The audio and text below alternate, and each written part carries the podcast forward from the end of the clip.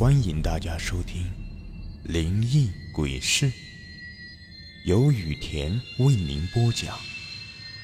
最后提醒大家一句：小心身后。身后。这个故事的名字叫做《关不上的后窗》。小顺子死了，是在溪头。砖厂旁的水塘里溺死的。那只伸出水面苍白的手和他孤零零的立在林边的小坟堆，久久萦绕在我的心头，无法散去。外面狂风大作，暴雨如注。小帅呀，去把后窗子关上。妈妈在厨房吩咐道。我穿过走廊，来到后窗前。那扇窗子留下不少我和小顺子的回忆。小顺子的家在我家的后条街，每次出去玩都是小顺子站在后窗那里，朝我家屋子里面喊：“小帅啊，出来玩呢。”此时，那扇窗子随着狂风来回摆动，咯吱作响。雨点随着风扫进屋里，哗啦啦的雨声连绵不绝。我握住把手，关上窗，并划上栓。屋子里面顿时安静了许多。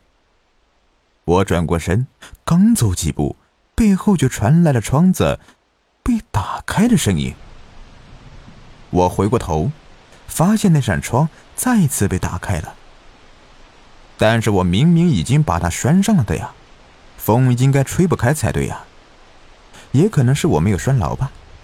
我再次走到窗子前。关上，拴牢，并检查一遍，万无一失。但当我走了几步之后，身后传来窗子再次被打开的声音，咯吱，像是有人把窗子用手慢慢推开的声音，并且伴着雨声，我隐约听到了那个熟悉的声音：“小帅，出来呀！”那个声音显得异常的幽怨和恐怖，好像是从地狱深处传来恶魔的哀嚎。我站在那里一动不敢动，更不敢回头。我感到一阵寒意从窗子外面传了进来，它围绕着我，包裹着我。我感到浑身每个地方都被这寒意所侵袭。我能感觉到，一个我看不见的东西。正站在我的身后，那双幽怨的眼睛凝视着我。我的心脏剧烈跳动，牙齿咯咯打颤，身体根本就无法动弹。哎，咋还没关上呢？雨都扫进屋里了，叫你干点啥事可真费劲。哎，这孩子。妈妈从厨房里面走出来，气呼呼的说道。她走上前，关上了窗子。寒意与恐惧带给我的僵直感瞬间从我身上消失，我仓皇跑回屋子里面，钻进被单，躲在角落里瑟瑟发抖。夜晚，我久久无法入睡，只有隐约的虫鸣传进我的耳朵。但是，我感觉到屋子里面除了我之外，还有另一个人的存在。或者是其他的什么生物，我能感受到它冰冷的气息。我不用看到就能感觉，那个似人非人的黑影从炕前的地板破出一个洞，里面慢慢的爬了出来。先出来的是一只手，然后是两只手和胳膊，随着出来的是一颗黑黝黝的头。只有两颗像眼睛的圆孔发出幽冥的白光。它无声无息的爬向我的炕沿，我想逃，但我无法动弹，浑身像被绳子层层捆住，连呼吸都很困难。那个东西的一只手突然抓住了我的左脚踝，并用力向地板里面拽。我张嘴想大叫，我的嗓子里只能发出呼呼的喘息声音。却发不出任何的声音。我猛然惊醒，原来是一个噩梦。但我此时的左脚踝却真实的感觉到了剧痛。我彻夜未眠。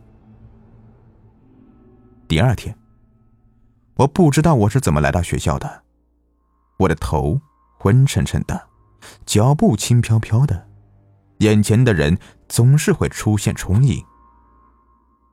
小帅，过来踢球啊！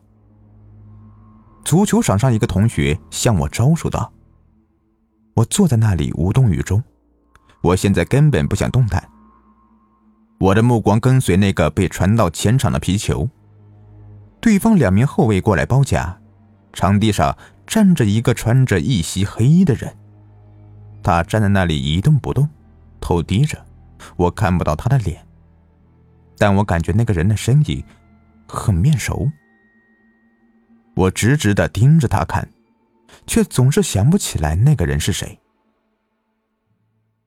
突然，他猛地抬头，狞笑着看着我，眼睛睁得好似铜铃，牙齿露了出来。更可怕的是，他的头在顺时针转动，他的脖子像连接着金属球的弹簧一样，随着头的转动而扭曲，九十度，一百八十度。那个人。就是早已死掉的小顺子。虽然他的脸变得如此狰狞，但我还是能够认出他。我坐在那里，心几乎要跳到嗓子眼了，冷汗顺着我的脸颊和脊背流了下来。嘿，看什么呢？背后的一个人拍了一下我的肩膀，我被这突然的一拍吓得一抖，我回头一看。原来是一个同学。当我再次转过头看向小顺子那个方向的时候，小顺子已经不见了，好像他从来就没有出现过一样。晚上的我噩梦连连，白天恍恍惚惚。这样的日子过了许多天之后，我再也撑不下去了。我将事情全部告诉了妈妈，包括我不想说的片段。在小顺子溺水的时候，周围的小孩子都吓得惊慌失措，四散而逃。我自己也没了主意，脑袋一片空白。最后，我也随着其他孩子跑掉了。那只伸出水面的手，是我在那场事故中最后的记忆。小顺子把我看成是他最好的朋友，但是我却没能救他。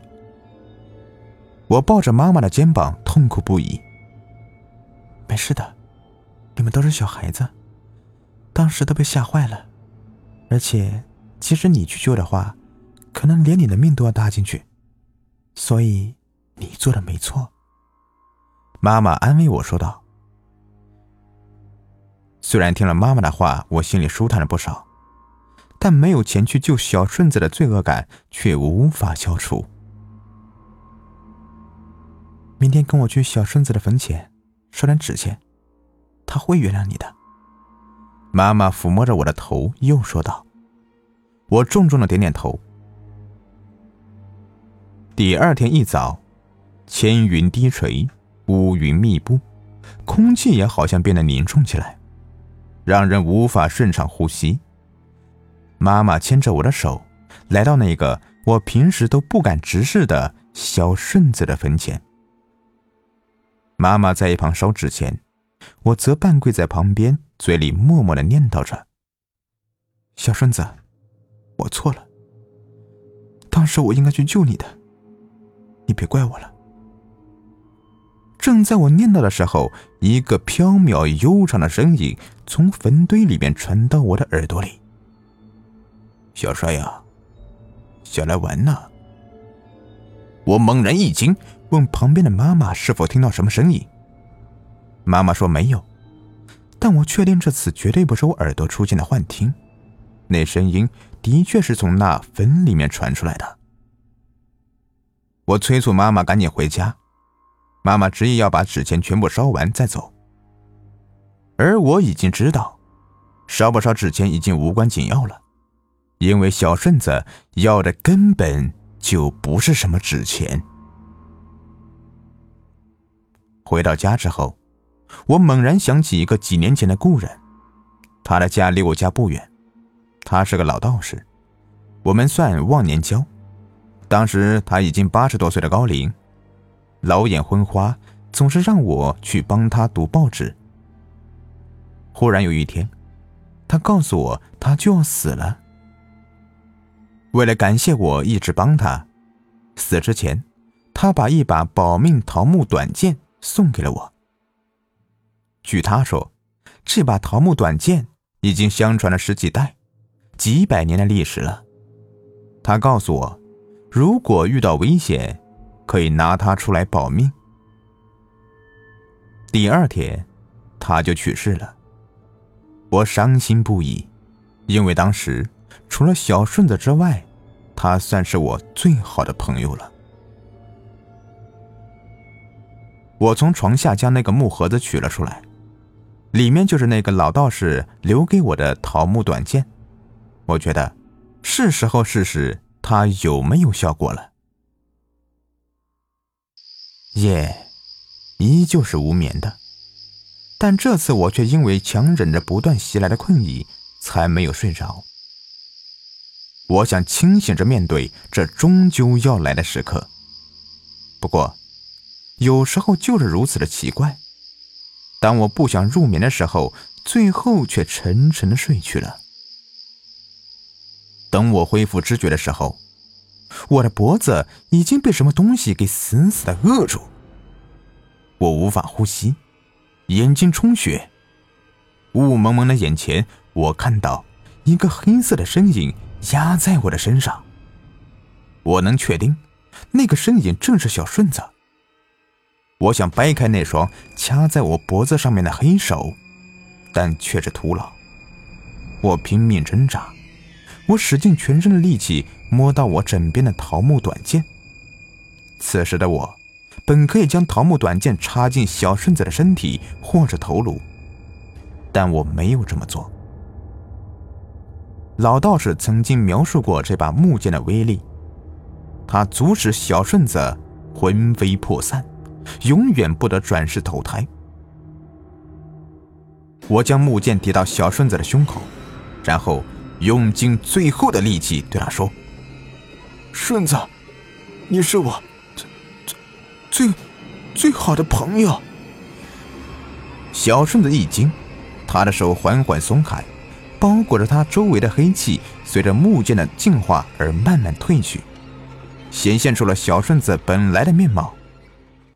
一道柔光从窗外照射进来，小顺子的身体慢慢的消失。我在一旁拼命的呼吸，但我分明听到了他说了一句：“对不起。”我向那道远去的光也轻声的回了一句：“对不起。”好了，这故事呢就说完了。如果您喜欢的话，别忘了订阅收藏一下，感谢你们的收听。